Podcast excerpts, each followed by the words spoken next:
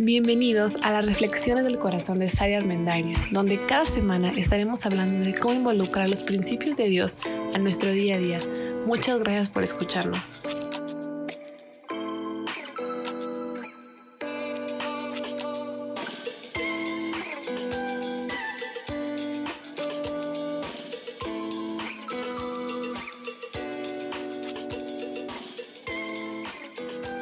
Hola, hola, bienvenido a este nuevo episodio de nuestro podcast. Es el episodio número 41.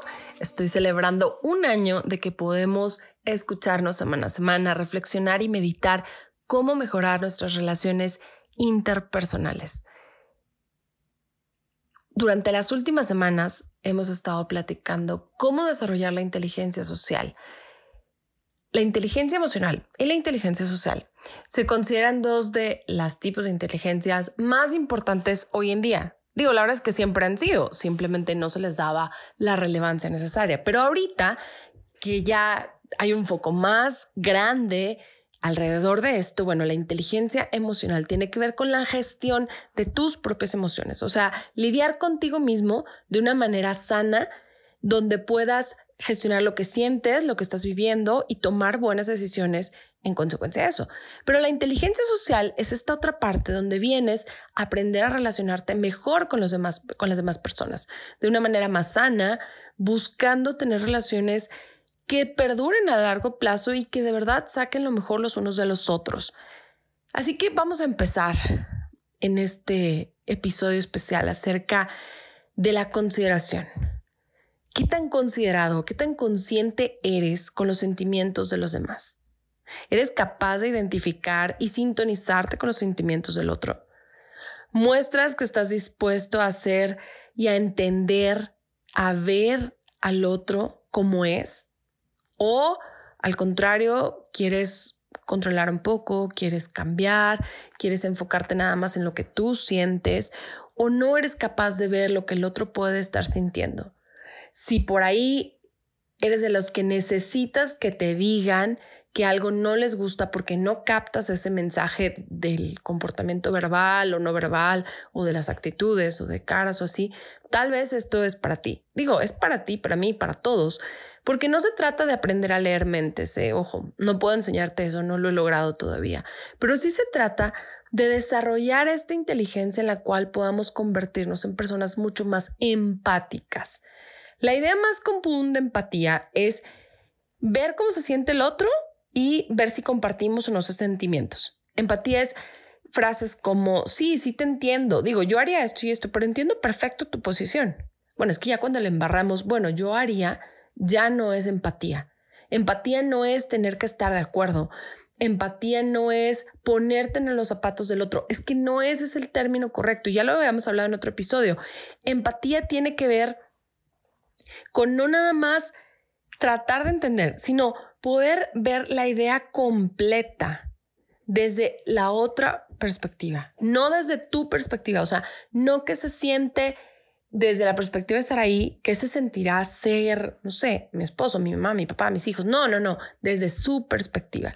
En un contexto de inteligencia social, la empatía es cuando hay confianza y cooperación entre dos personas para la vida en general, pero sobre todo para entablar comunicación, procesos de comunicación donde no hay juicios, donde no se distorsiona la información, donde no hay malentendidos, sino que se genera este ambiente de escucha activa y sana.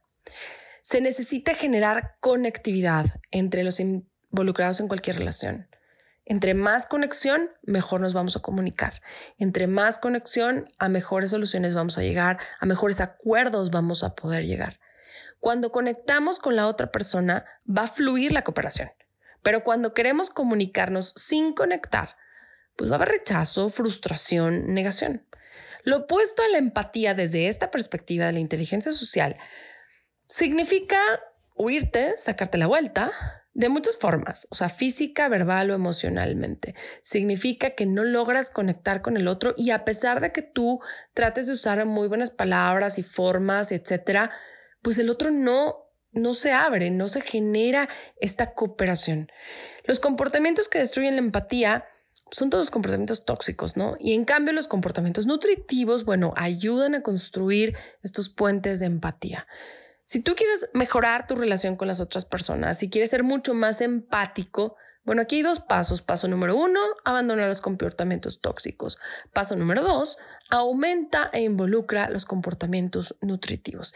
Y parece que esta palabra tóxico suena como que está de moda, ¿no? O sea, ahora todo es tóxico, nada se puede, no es tan bueno. En cambio, hace mucho todo se podía. No, bueno, en realidad, por ejemplo, un comportamiento tóxico como, como ofender, pues siempre ha estado mal. Que antes no se le diera el valor o la importancia a ofender al otro, a ser grosero y que antes se tolerara un poco más, pues no significa que estaba bien, o sea, siempre ha estado mal. De hecho, por eso me parece tan importante para mí ver las cosas desde el punto de vista del modelo de Jesús y de lo que Dios nos dejó desde el principio de los tiempos, porque justo ahorita vamos a empezar a hablar de la diferencia entre los comportamientos tóxicos y nutritivos y al menos yo me gusta tener en mente cómo se comportaba Jesús con sus discípulos que estaban de acuerdo con él, pero también con los que no estaban de acuerdo con él, pero también con los que vivían de una manera opuesta, con todo mundo, con niños, con adultos, con enfermos, con los rechazados, con la gente del gobierno, con los más pobres, con su propia familia. El modelo de Jesús me parece tan retador porque es atemporal. Aún en una época que parece ser muy diferente a la nuestra, Jesús seguía estos principios de vivir una vida con comportamientos nutritivos que enriquecieran la vida de los demás y que enriquecieran las relaciones con otros en lugar de generar comportamientos tóxicos que pues hicieran que los demás le sacaran la vuelta. Así que vamos a hacer una comparación acerca de comportamientos tóxicos versus comportamientos nutritivos. Tengo varios ejemplos para que todos nos podamos sentir em, aludidos en algún punto. Puedes hacer un checklist si tú quieres, no hay como que un resultado final, pero va a haber algunos consejos finales. Así que el primer punto es, voy a empezar con comportamientos tóxicos y luego cómo convertirlo en nutritivo. El primero es el sarcasmo y las indirectas ofensivas. Digo, vamos al grano. Eso no construye empatía, no genera colaboración. Es muy mexicano y a todos nos encanta. Yo soy muy sarcástica.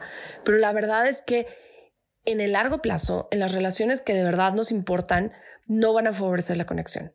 En cambio, puedes echar broma, pero de manera respetuosa, puede ser como mucho más em, positivo, amable, y eso sí genera conexión. Segundo, querer dominar y controlar a la otra persona en la conversación o en la vida diaria, a través de tus palabras, a, a partir de lo que haces. Esta semana decía en el taller que estamos teniendo de conversaciones oportunas que el deberitis es un gran problema en nuestras conversaciones. O sea, tú deberías, tú tienes, eso destruye la empatía. En cambio, si tratas a la otra persona como igual y como igual tiene derecho a tener su opinión y tiene derecho a sus puntos de vista, entonces generas empatía, generas conexión. Punto número tres, o comparación número tres, buscar la aprobación constante de las demás personas destruye la empatía. Porque entonces el otro se ve abrumado. Recordemos que los comportamientos agresivos o tóxicos no siempre tienen que ver con controlar y dominar. Podemos ser agresivo y tóxico desde la victimización y una parte de la victimización y de la conmiseración es buscar la aprobación de los demás porque no tenemos un concepto de no nada más del amor propio, sino de, de, ser asertivos y de tener respeto propio. Entonces, la forma de cambiar esto es hablar y actuar asertivamente, decir las cosas desde mi punto de vista y no nada más para quedar bien con todos. Punto número cuatro, halagar por halagar, sin ser honesto. O sea, decir un chorro de cosas para quedar bien con el otro, pero la verdad es que no estás haciendo un cumplido honesto y esto no genera conexión. ¿Cómo lo conviertes? Pues con cumplidos honestos. Número 5. Perder el control del temperamento. Esto realmente destruye en mucho la conexión y la empatía, ya sea porque gritas, porque explotas o porque te pones a llorar o porque empiezas con un chantaje emocional. Como sea que pierdas el control de tu temperamento, de esa manera estás destruyendo el puente de empatía. ¿Cómo generas conexión? ¿Cómo te conectas un poco mejor? Bueno, ten autocontrol. Así de sencillo, ten dominio propio, gestiona tu emoción, gestiona tu reacción. Número seis, estar en desacuerdo constantemente. Ver que todo le vas a decir que no al otro, a todo te va a chocar y todo tienes tú una idea mejor. Bueno, eso no genera em, colaboración, eso no genera ayuda mutua. En cambio, llegar a acuerdos en lo más que se pueda, sí, porque si estás hablando de tu cónyuge, bueno, pues se casaron por mutuo acuerdo, ¿no? O sea, algo en común hay. Y puede ser que ahorita muchos años ya sientes que no hay nada en común y que a todo le tienes que decir que no. Pero vamos a analizar, muchas veces decimos que no por fastidiar al otro. Ni siquiera hemos pensado si nos gusta o no nos gusta su idea. Es, lo dices tú y te digo que no porque eres tú. Pero eso no genera empatía y eso no genera colaboración. Número siete, ser inflexibles y decir, así es mi forma de pensar y no lo voy a cambiar y no me importan los demás. En cambio, lo puedes mejorar si usamos un lenguaje más abierto, más flexible, más inclusivo. Número 8. Violar la confianza de la otra persona. Totalmente destruye la empatía, destruye la confianza, por redundar, destruye este puente de colaboración y de conexión. Violar la confianza es una forma de faltar al respeto de una manera muy abierta y aparte decirle al otro, mira, la verdad no me importas, me importa más yo, me importa más quedar bien, me importa más echar chisme, me importa más chantajear, me importa más manipular, lo que sea. Pero este comportamiento tóxico de verdad va a destruir tu relación. Lo conviertes en prudencia, sé digno de confianza, no seas chismoso. Lo que te dicen es para ti y no lo uses como moneda de cambio en algún punto. Número nueve el comportamiento tóxico de romper promesas o desacuerdos. Sabiamente dice Eclesiastés, sin, o sea, prométele a Dios solo lo que vas a cumplir. Si no lo vas a cumplir, no abras la boca, no abras la boca, ni con Dios ni con nadie. Es que te lo juro por, por lo que quieras. Te lo prometo que llegando a la casa, te prometo que mañana, en este momento, o sea, en este momento estás en el banco, pues no digas mentiras. Yo trato de ser muy puntual. Y entonces cuando le digo a alguien, oye, voy un poco tarde, llego en 10 minutos, me pasó un día, iba a, creo que a comprar unos cubrebocas, iba a hacer una transacción en, en el estacionamiento de un Oxxo. Y recuerdo que vi que había mucho tráfico, mi esposo iba manejando y vi que había mucho tráfico, entonces le mandé un mensaje a la chica y le dije, oye, me da mucha pena, hay mucho tráfico, pero en no más de cinco minutos estoy ahí. Yo sabía dónde estaba y sabía que en cinco minutos iba a estar ahí. Bueno, llegué y esa persona no estaba.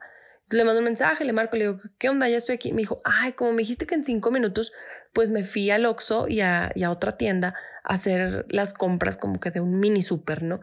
Pero en 15 minutos estoy ahí. No, pues como en 20 estuve ahí. Y digo, la que primero llegó tarde fui yo, pero me llama la atención cómo son, somos tan eh, bien conocidos, entre comillas, los mexicanos, por no cumplir, ¿sabes? Si digo cinco minutos, todo el mundo sabe que son en 20 o todo, el mundo sabe que son dos horas, pero eso destruye la confianza, no genera empatía, no genera este acuerdo donde el otro se va a sentir entendido, se va a sentir aceptado y se va a sentir confiado y mucho menos va a querer colaborar. Entonces mejor haz promesas que estás dispuesto a cumplir.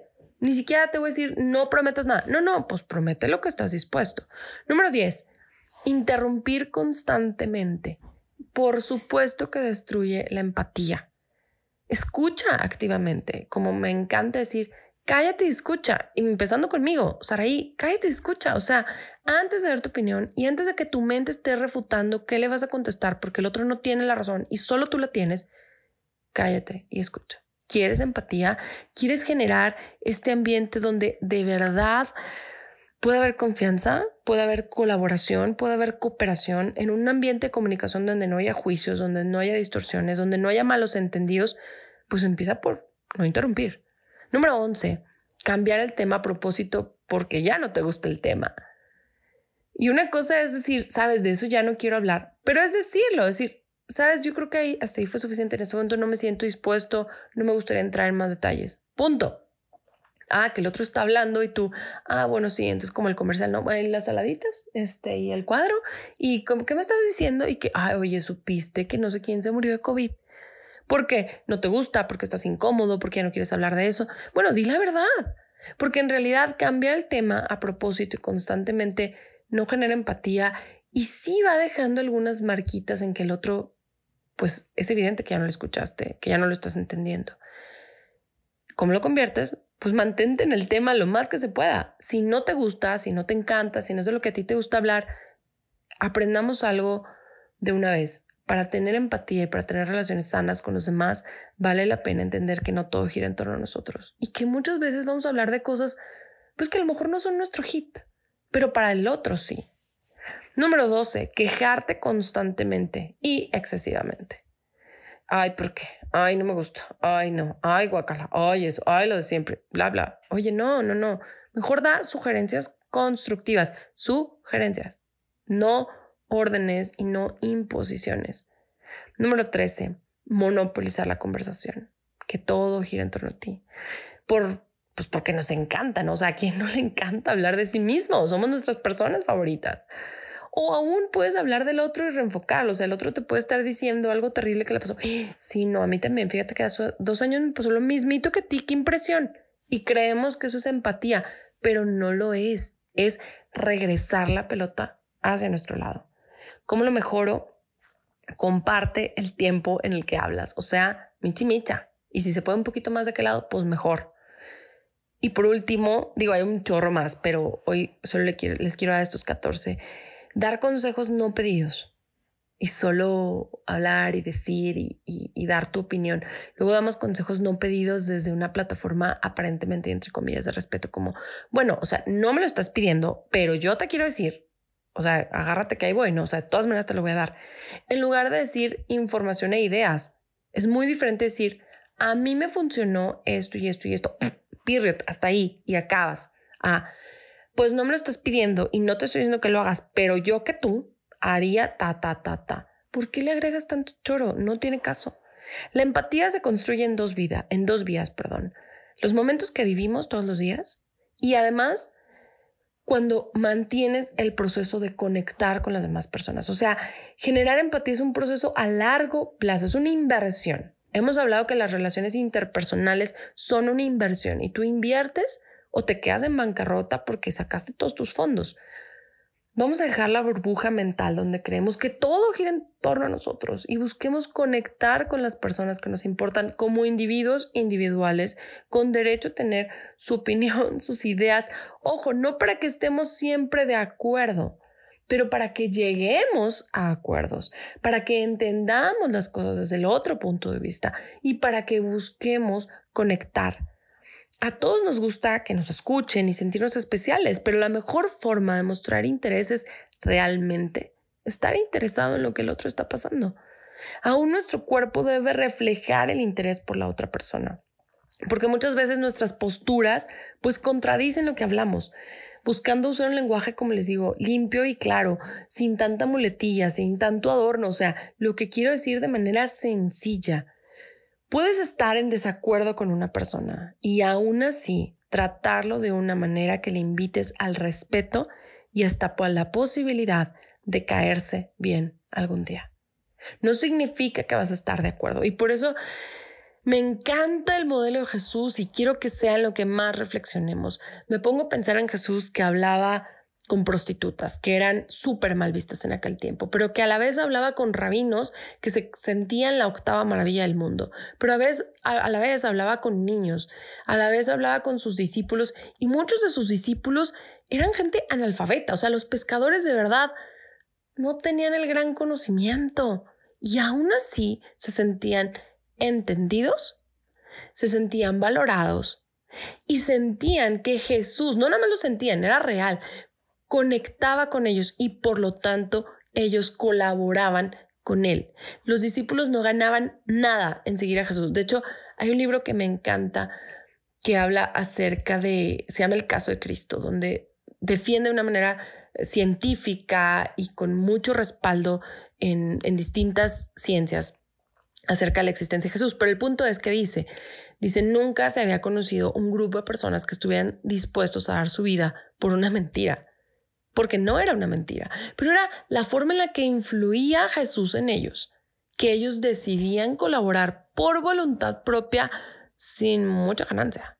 Solamente era esta persona que está aquí me hace sentir de tal manera, me da un valor tan extraordinario que le voy a hacer caso. Y no, no me le voy a hacer caso porque me lleve a una secta rara. No, no, no. Voy a colaborar por hacer a los demás que se sientan de la misma forma.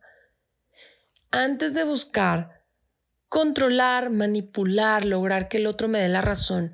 Deberíamos de darle valor a las demás personas, de forma que se sientan tan bien, no halagándolos sin sentido, tontamente, como lo acabamos de decir, porque eso no lleva nada. Al contrario, en esta relación abierta y recíproca y honesta y de respeto.